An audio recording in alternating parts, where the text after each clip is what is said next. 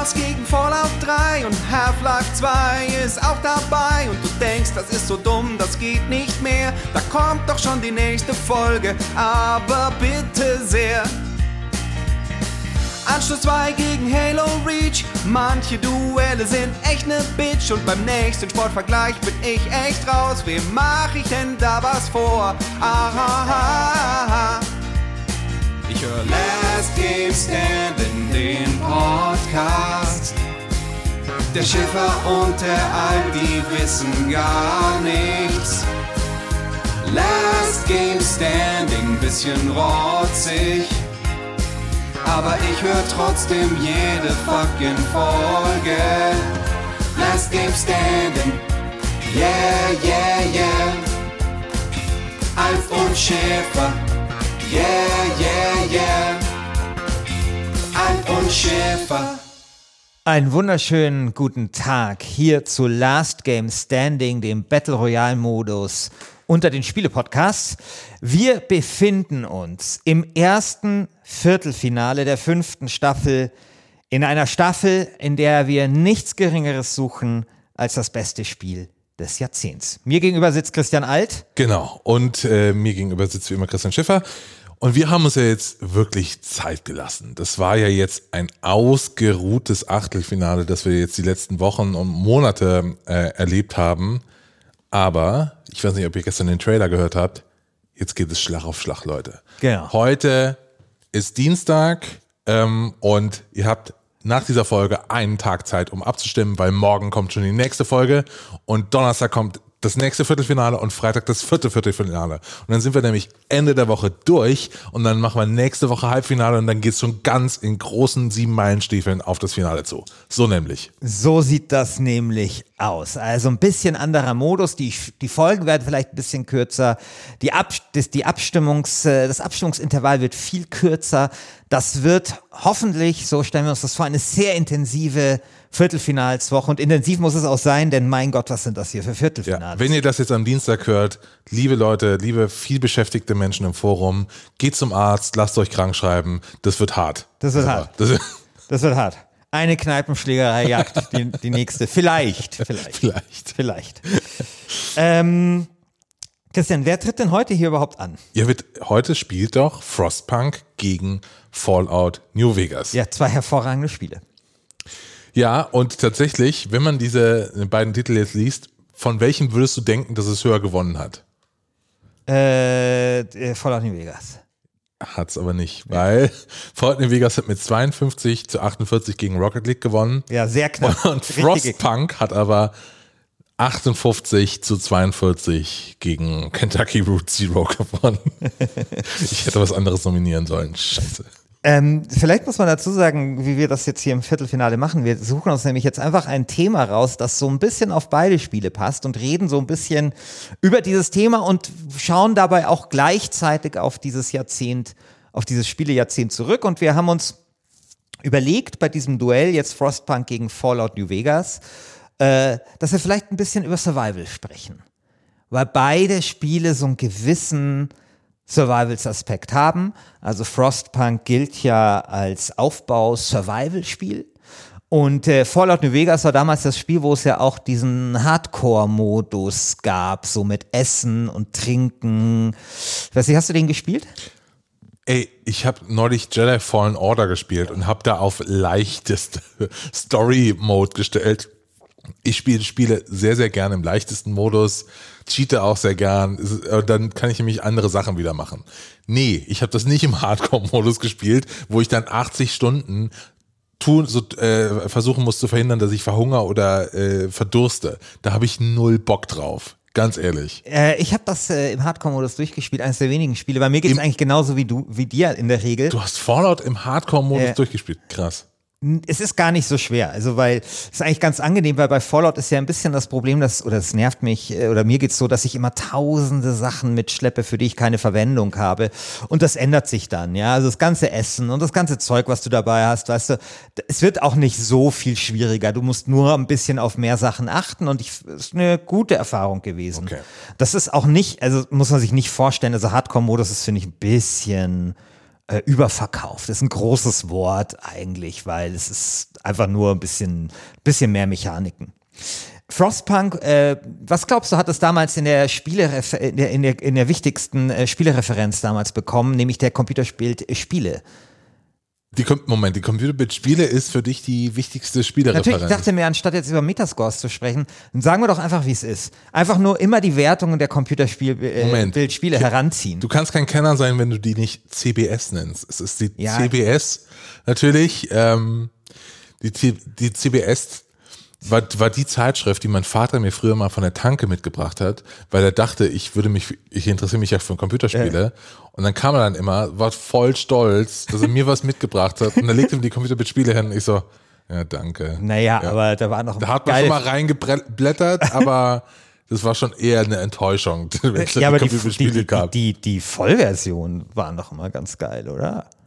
Ja, aber auch nur am Anfang gefühlt. Also irgendwann ist das so ausgetröpfelt. Ich fand den Wertungskasten immer so, also das war, das war so, das war so, weißt du, da kommt die Games da und das, das war dann immer so ein Crocodile Dundee-Moment, ja. Gamestar mit ihrer, mit ihrem Spielspaßgrafen und mit lauter so Scheiß, eine halbe Seite groß. Und dann, und dann kam die Spielspaßgraf. Und dann kam die Computerspiele, Computerbildspiele so, das ist doch kein Wertungskasten. Das ist ein Wertungskasten, ja doppelt so groß. Ja, die Computerbild-Spiele hat immer so das, das gemacht, was die, ähm, was der Heise Verlag gern macht in der CT, äh, dass es also so ein riesiger Wertungskasten ist. Ja. Und dann bist du äh, total überfordert, so, hä, was ist denn jetzt das Beste? Sag mir doch einfach, was das Beste ist. Ich will jetzt nicht hier schauen, sag mir einfach, was geil ist.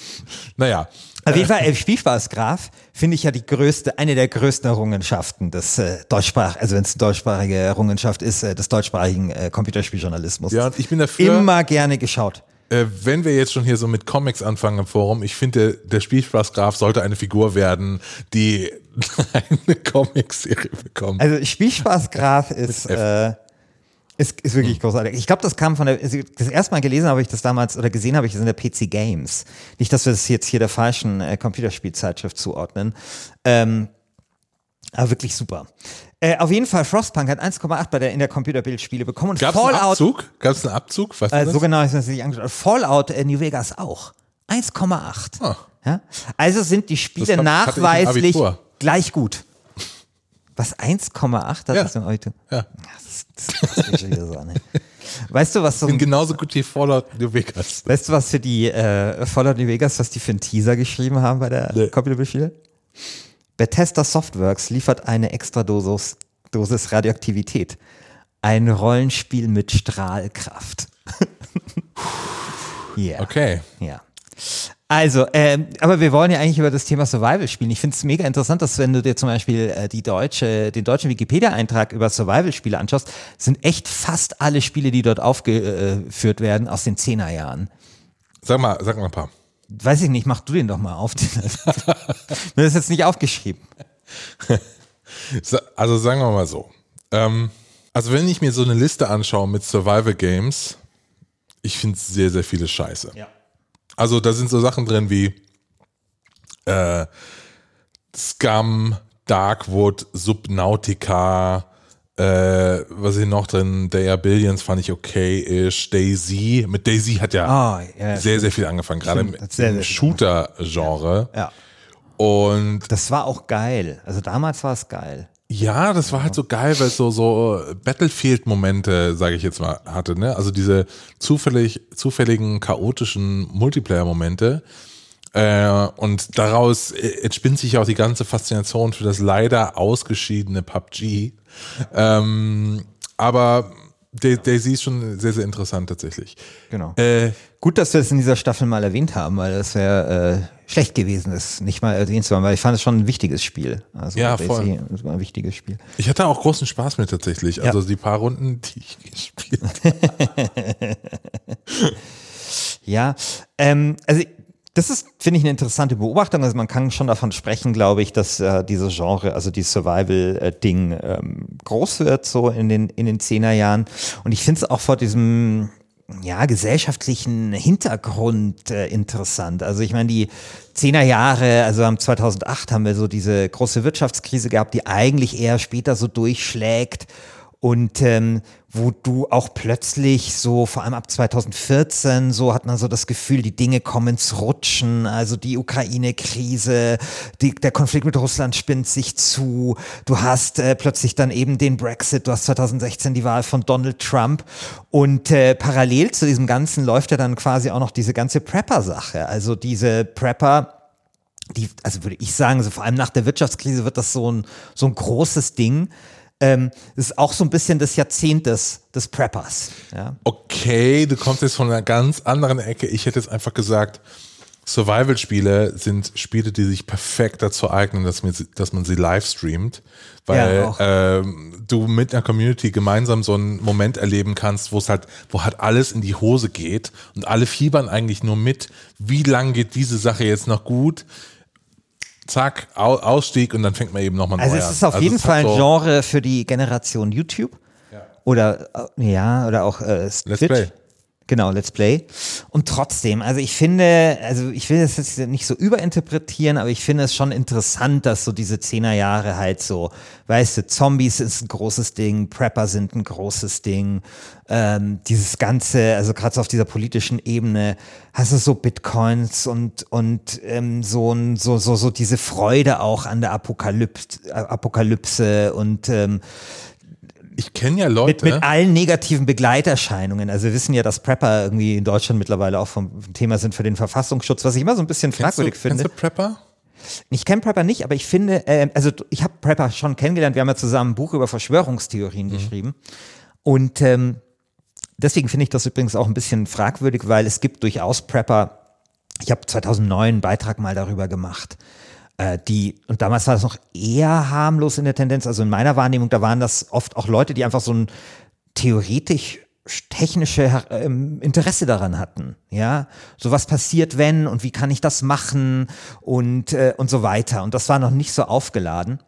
Mittlerweile würde ich sagen, nicht jeder Prepper ist zum Beispiel ein Reichsbürger oder ein Verschwörungstheoretiker, nee. genau, aber jeden Verschw also Reichsbürger, den ich zum Beispiel kennengelernt habe, war gleichzeitig auch ein Prepper.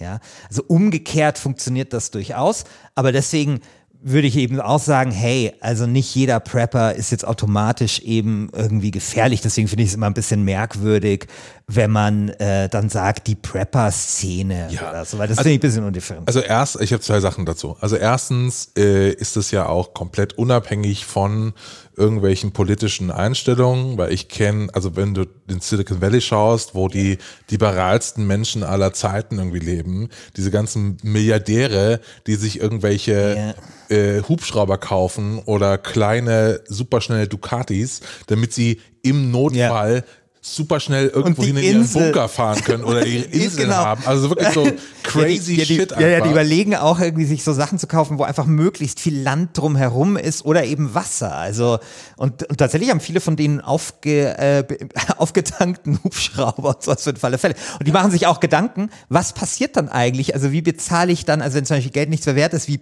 wie schaffe ich sowas wie Loyalität? Ja, wie, wie, wie, wie kriege ich das hin, dass irgendwie Leute, die mich, die mich dann noch bewachen und solche ja. Sachen, ja.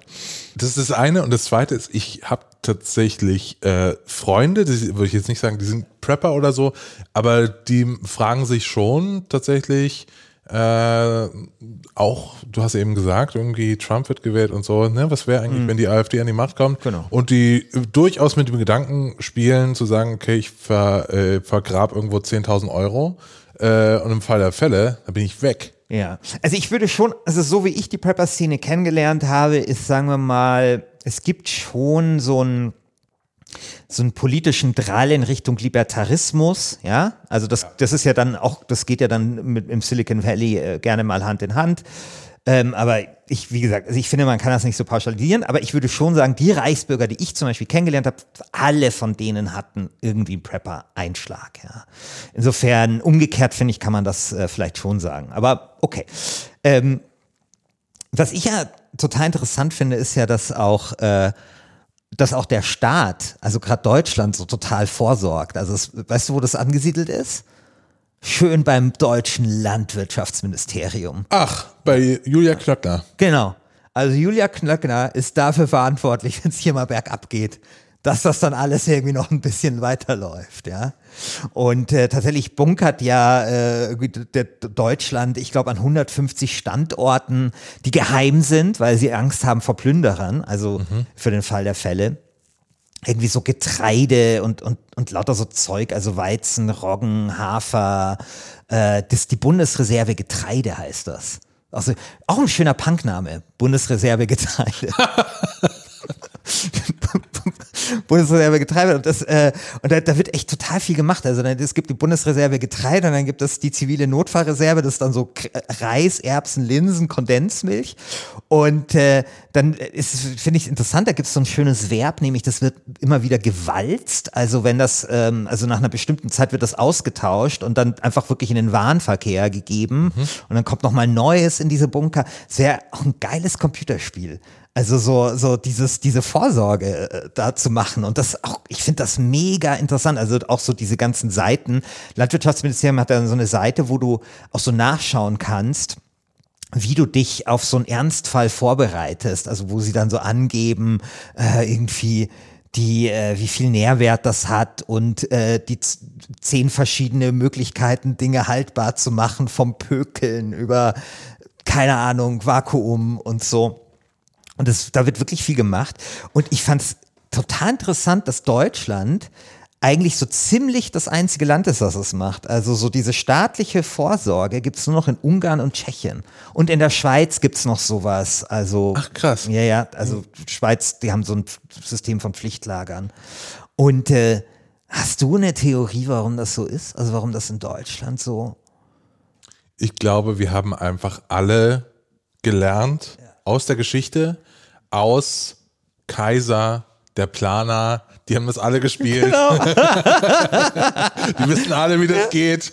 Und die wissen, Vorrat ist wichtig. Ja, also das hat sich ja, also das, das finde ich ganz interessant. Ich habe letztens dieses Buch von, von Herfried Münkler über den 30-jährigen Krieg gelesen, mhm. das übrigens total gut ist. Und ähm, der hat ja so ein bisschen die These, dass dieses ganze Ding, German Angst und was sie so haben, ähm, und auch so dieser, dieser, dieses, dieser diese Ordnung in Deutschland, so Ordnung halten zu wollen, um sich auch abzusichern und so, dass das alles so dem 30-jährigen Krieg entspringt, weil das so eine traumatische Erfahrung ist, die auch wirklich hart war. 30-jähriger Krieg erwähne ich deswegen auch in dieser Folge, weil er sich auch in diesem Jahrzehnt zum 400. Mal gejährt hat, letztes Jahr. Ähm, und so dieses ganze Ding, was da mit Magdeburg passiert ist, wo dieser Tilly, der irgendwie Magdeburg ich also, weiß nichts über den 30-jährigen Krieg, also echt. Also echt krass. Also da wurde halt, das wurde damals auch Magdeburgisiert genannt. Äh, da haben sie, äh, wurde, wurde einfach so 90 Prozent der Bevölkerung so ausgelöscht. Und da steht hier vorne noch eine, eine Statue für, für diesen Tilly, der das da maßgeblich mit vorangetrieben hat. Und, und das war halt so. Tilly? Tilly, ja, das war ein bayerischer, Bayern hat da sehr viel mitgemischt. Und sehr erfolgreich mitgemischt im 30-jährigen Krieg. Äh, und das, dann gab es den Konflikt mit dem Wallenstein. Und der hier genau, der, Wedge and also, Chilies. Also total. der Wallenstein, der hat halt dann ähm, Bayern nicht beschützt und dann sind hier die Schweden eingefallen. Da war München von den Schweden besetzt und solche Sachen. Ja, also das ist halt da so, so abgelaufen. Der König musste dann hier, also der bayerische, also König war noch nicht Kurfürst, müsste dann fliehen. Aber wurscht, wir verzetteln uns ein bisschen. Ja, apropos Schweden, dem, aber auch viele, das Erzählen von PewDiePie. Hm? Auch das Jahrzehnt von PewDiePie. Auch, genau. Egal. Nee, aber, äh, ähm, aber auf jeden Fall gibt es halt wirklich die Theorie, dass das halt alles so ein bisschen aus diesem 30-jährigen Krieg kommt, weil es so mega traumatisierend war. Also Pommerland ist abgebrannt und so, das kommt alles daher. Ammerland, oder? Popperland, Pommerland. Ich kenne das mit Ammerland. Okay, egal. Ja, wurscht. Egal. Ja, wurscht. Okay. Ähm, auf jeden Fall. Was hat das jetzt mit Frostpunk und mit äh, Fallout naja, New Vegas zu tun? Überhaupt nichts. Wir sind einfach ein bisschen abge, abgeschweift. Ähm, aber ich finde, dass ähm, beide Spiele in dieser Hinsicht tatsächlich ein bisschen prototypisch sind äh, für dieses Jahrzehnt. Ne? Also für diesen Gedanken, hey, Survival, Überleben, und so weiter und irgendwie und sehr gut reinpassen in dieses Jahrzehnt. Was ich ja interessant finde an den beiden Spielen, jetzt wo die so gegeneinander äh, antreten, äh, wir haben da zwei ganz, ganz unterschiedliche Gesellschaftsformen äh, in diesen ja. Spielen. Also wir haben Frostpunk, wo es nur um Zusammenhalt geht, nur um so, wir versuchen ein, eine Kohäsion zu schaffen in unserer Gesellschaft. Wir müssen die zusammenhalten, wir müssen schauen, dass wir alle mitnehmen in so einem äh, Prozess, ja. auch wenn es scheiße ist. Und Fallout New Vegas spielt ja auch bewusst irgendwie in, äh, in Nevada, wo eben jeder das macht, was er will auf seiner Ranch. Es ist total egal. Du kannst alle abknallen. Also es ist so ein ganz anderes Gesellschaftsbild, was irgendwie dort gezeigt wird. Und ich finde es äh, schon spannend. Also gerade wenn du auch irgendwie Fallout New Vegas dir anschaust, dann würdest du wahrscheinlich sagen, dass die, äh, dass die Caesars Legion wahrscheinlich am ehesten noch zu Frostpunk passen würde, weil ich habe so den Eindruck, da äh, geht auch darum, so ein geschlossenes Gesellschaftsbild irgendwie zu, zu integrieren, auch wenn es mm, faschistisch ja, ist. Ja, naja, gut, es kommt darauf an, in welche Richtung du dich halt bei Frostpunk entwickelst. Ne? Also du kannst ja den Start wirklich stark in. Ich habe es ja nochmal gespielt und ich bin ja echt nicht weit gekommen. Ja, weil also du aber, immer noch. Weil du aber keine Lager gebaut hast.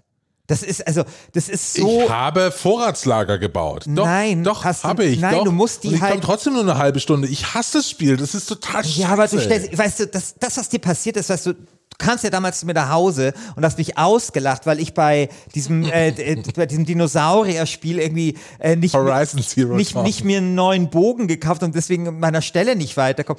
Sorry, das ist genau dein Horizon Zero Dawn Moment bei, bei Frostpunk, weil du hast nämlich eben keine Vorratslage, du musst die natürlich bauen, dort wo die Kohle ist am Anfang und so, damit die Leute nicht frieren. Und das ist halt wichtig. Das habe ich doch alles gemacht. Nein, hast du nicht gemacht. Ich habe den Facebook-Chat, wo du mir gesagt hast, dass du es nicht gemacht hast.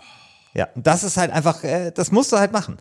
Und ähm, naja, aber du kannst natürlich äh, den, den Staat schon stark in, also in so eine faschistische Richtung entwickeln. Insofern glaube ich ja. Also ich finde den Vergleich äh, mit, mit der Caesars Legion nicht schlecht. Also wo du sagst, also grundsätzlich ist es glaube ich so, dass bei Frostpunk die Botschaft schon die ist, wenn wir zusammen überleben wollen, dann muss auch das Individuum zurückstecken und da müssen auch ähm, viele Bedürfnisse, individuelle Bedürfnisse zurückstecken und da müssen halt Opfer gebracht werden. Ja, ja das ist Und das da siehst Botschaft. du, glaube ich, ganz deutlich, aus welchen Ländern diese Spiele kommen. Weil du hast auf der einen Seite äh, die USA, das immer ein individualistisches Land war, weil es einfach so riesig ist. Und du kannst irgendwie, wenn du da mal auf deiner Ranch. Ja, aber nicht nur, weil das halt einfach auch stark beeinflusst war von der französischen Revolution und so. Ja, aber, ja. ja. aber eben auch äh, aus dem Gedanken heraus, das hier ist mein Land. Geht dir da hinten noch deinen eigenen Hektar holen. Und dann in Europa, wo alles viel, viel gedrängter ist, wo man einfach auf sich rücksicht, äh, aufeinander Rücksicht nehmen muss.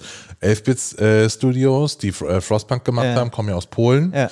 Ich glaube, da, da, da, da clashen so zwei äh, Philosophien das, oder Ideologien vielleicht sogar aufeinander. Das kann, das kann schon sein. Also es ist auf jeden Fall, ähm, also die, die also ich, ich glaube, dass du wirklich recht hast mit dieser Beobachtung. Das ist auch eine gute Beobachtung. Also ähm, natürlich, ich finde die Fallout-Serie als Ganzes und natürlich vielleicht auch nochmal New Vegas im Speziellen äh, feiert ja den Individualismus. Und zwar so weit, dass du ja am Ende einfach auch alle Fraktionen gegeneinander ausspielen kannst. Mhm. Und dann selber, wofür ich mich dann natürlich entschieden habe, äh, dann der, der Chef von diesem ganzen New Vegas-Ding wirst und so weiter. Was ähm, dann auch nicht nur gut ist. Ja? Aber ja, und damit haben wir zwei unterschiedliche Arten vielleicht äh, mit dem großen Thema Apokalypse und Überleben umzugehen. Glaubst du denn, dass es da jetzt mal bald vorbei ist mit dieser Art von Survival Games? Weiß ich nicht. Also ich finde, die gesellschaftliche Stimmung zumindest ist schon noch so, äh, dass ich sagen würde, hey, äh, man hat das Gefühl, viele Dinge sind ins Rutschen gekommen und viele Dinge, auf die man sich verlassen hat, äh, auf die verlässt, kann man sich vielleicht nicht mehr so verlassen. Also das hast du ja auch von deinen Freunden und so weiter erzählt hast. Deswegen glaube ich sozusagen so, der gesellschaftliche Humus ist da, dieses Thema weiterhin am Laufen zu halten und ich glaube, Computerspiele werden das weiterhin aufgreifen. Also ich glaube naja, aber möglicherweise aber in anderer Form. Ja, also ich frage mich halt, ob diese spezielle Art von Survival Games, sowas wie einen Rust zum Beispiel, mhm. ne? ich glaube, das hat sich, Rust ja. kam, wurde ja 2013, ging es rein in den Early Access, ist dann 2018 wurde es veröffentlicht. Ich glaube, Rust wird, äh, wird 20 21 jetzt keine Rolle mehr spielen. Ja, so, ich glaube, das, das ist vorbei, diese spezielle Art von, wir kämpfen hier alle ähm, gegeneinander, Survival Games. Das glaube ich auch. Aber jetzt zum Beispiel, wenn wir uns Frostpunk anschauen, ich meine, es gibt jetzt echt nicht viele Survival-Aufbauspiele, finde ich.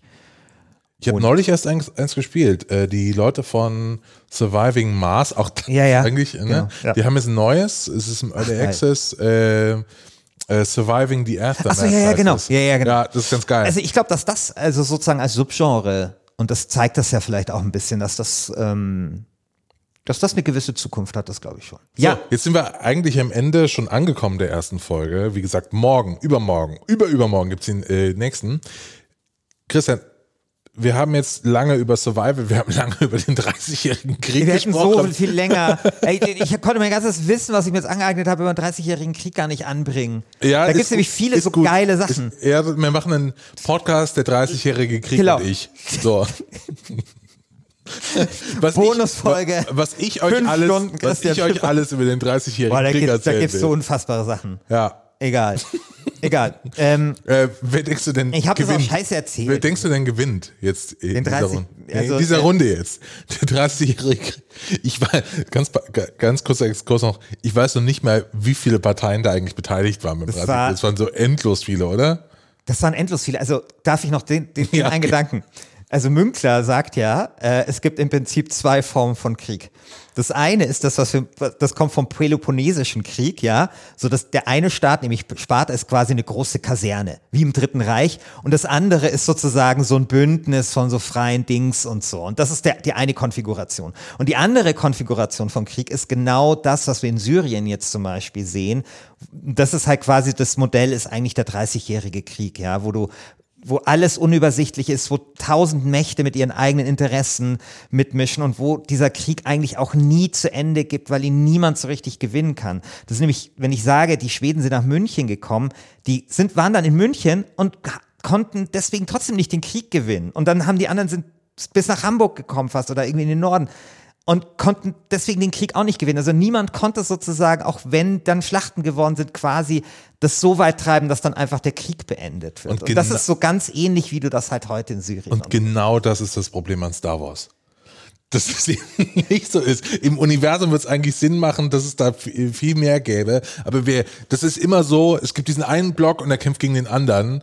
Aber das macht gar keinen Sinn. Naja, doch, eigentlich. das ist schon eher so dieser Pole, Pele, Peloponnesische Krieg Ja, als äh, Modell, ja ne? Quatsch. Was du ja- dort das hast, ja so bei. Star Wars. Okay. Ja, aber okay. Aber gut, das das- ist, das, ja, aber das ist, das ist halt, ich meine, Münkler ist ja ein Politikwissenschaftler, nicht Historiker, aber das ist so ein bisschen seine These und ich finde das ganz interessant, ja. Und das ist das Problem beim 30-jährigen Krieg. Deswegen hat er halt so ewig gedauert. Ewig, ewig, ewig. Aber dafür war dann auch dieser, ähm, dieser Frieden, den sie dann da geschlossen haben, um so ein größeres diplomatisches Kunststück. So, Frostpunk versus Fallout New Vegas. Christian, wer glaubst du wird denn Fallout New Vegas. ja, Ganz klar. Also, Schade, fast ein bisschen eher, wobei ich be beide Spiele sehr, sehr gerne mag. Aber ich denke, Fallout New Vegas wird das machen und ich finde auch verdient. Auch wenn die Computerbild Spiele z- beiden Spielen 1,8 gegeben hat und sie deswegen gleich gut sind und gleich verdient haben, ins Halbfinale von Last Game Standing einzuziehen, glaube ich, äh, dass äh, Fallout New Vegas einen Tick weiter vorne liegen wird. Ich wette, wenn wir uns das nochmal genau ansehen, hat die Computerspiele eigentlich eine 1,6 gegeben, hat aber nochmal 0,2 abgezogen wegen Bugs oder so. Ja, ja. Die wurden ja Ja, inzwischen dann gefixt und deswegen ist Fallout New Vegas natürlich ganz klar besser, wenn wir uns die heilige CBS-Skala anschauen. Genau.